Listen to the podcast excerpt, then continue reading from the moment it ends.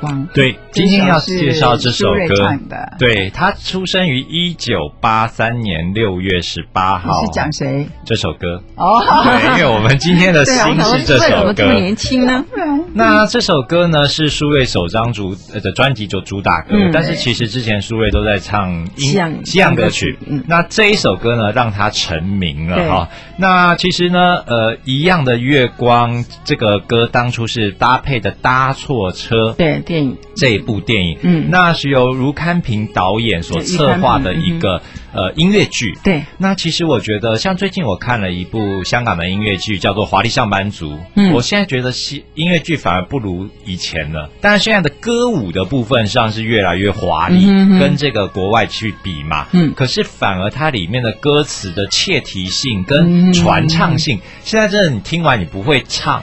可是这个就是我觉得听完你会想要唱的哦。对对。那当初这一首歌出来的时候，我觉得是特别为了这一个专辑而写的哦，因为它里面这个苏芮的这张专辑里面啊，是否啊，还有一样的月光啊，请跟我来，还有变把握，都好像跟里面的剧情有关。所以我后来去了解这首歌的背景以后，我发现，哎，为什么不写淡水河？为什么写新店溪？嗯，大家还记不记得这一部电影是孙悦，他就是在新店溪畔捡到色的这个老人，所以其实当初在歌词的互相搭配上的时候，应该是有这个关系的。但是。大家如果当初买专辑的时候是没有《酒干啊唐微博》这首歌，那原因其实这首歌我以后也可以介绍，它背后也有很有趣的故事。因为那时候侯德健跑到对岸去，然后被封杀，所以后来要买到宝丽金唱片发行的香港版的才有《酒干啊唐微博》的收入。那一样的月光的作曲者呢是有两个人，一个是吴念真，号称台湾最会说故事的男人，另外一位就是罗大佑。但是其实这一首歌当初在写词的。时候是由吴念真一个人包办，他也写的差不多了。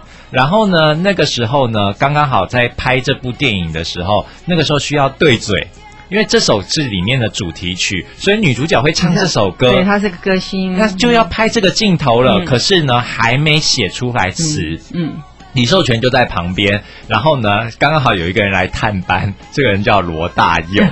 那罗大佑呢，就被那时候罗大佑才出《知乎者也》第二年嘛，然后大家就说：“那罗大佑你填点词好了。”于是呢，罗大佑只填了。一两个词，嗯，所以呢，罗大佑后来就说很不好意思啊，他才写了两句话，然后呢，拿一半的版权，对，因为他等于他，大家现在去看歌词作词人是两个人，就是罗大佑跟吴念真。嗯，那其实呢，讲到罗大佑跟这一首歌的关系哦，因为那一首歌之前，罗大佑在《知乎者也》里面有一首歌叫《鹿港小镇》，对。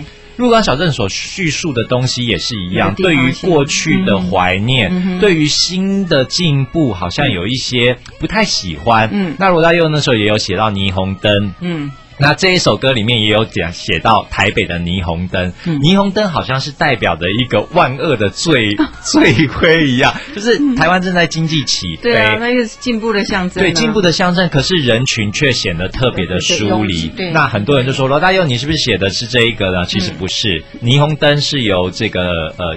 呃，吴念真写的，罗大佑写的歌词是人潮的拥挤拉开了我们的距离，所以我觉得每一首歌背后也代表着一个时代哈。那个时候的台北的确大概是我跟小豆十几岁，小学六年级左右的时候，嗯那那个时候的确台北整个台湾蓬勃发展啊，对啊，觉得好像到处都是台湾前烟角木，然后晚上大家就去酒店喝酒啊这样子，那觉得台北台湾整个蓬勃发展。可是人心之间呢，好像就少了一些些的交流，就是越来越越有距离嘛，就这么简单。所以一样的月光照着一样的新电溪，但是每个人却有各自不一样的想法哈。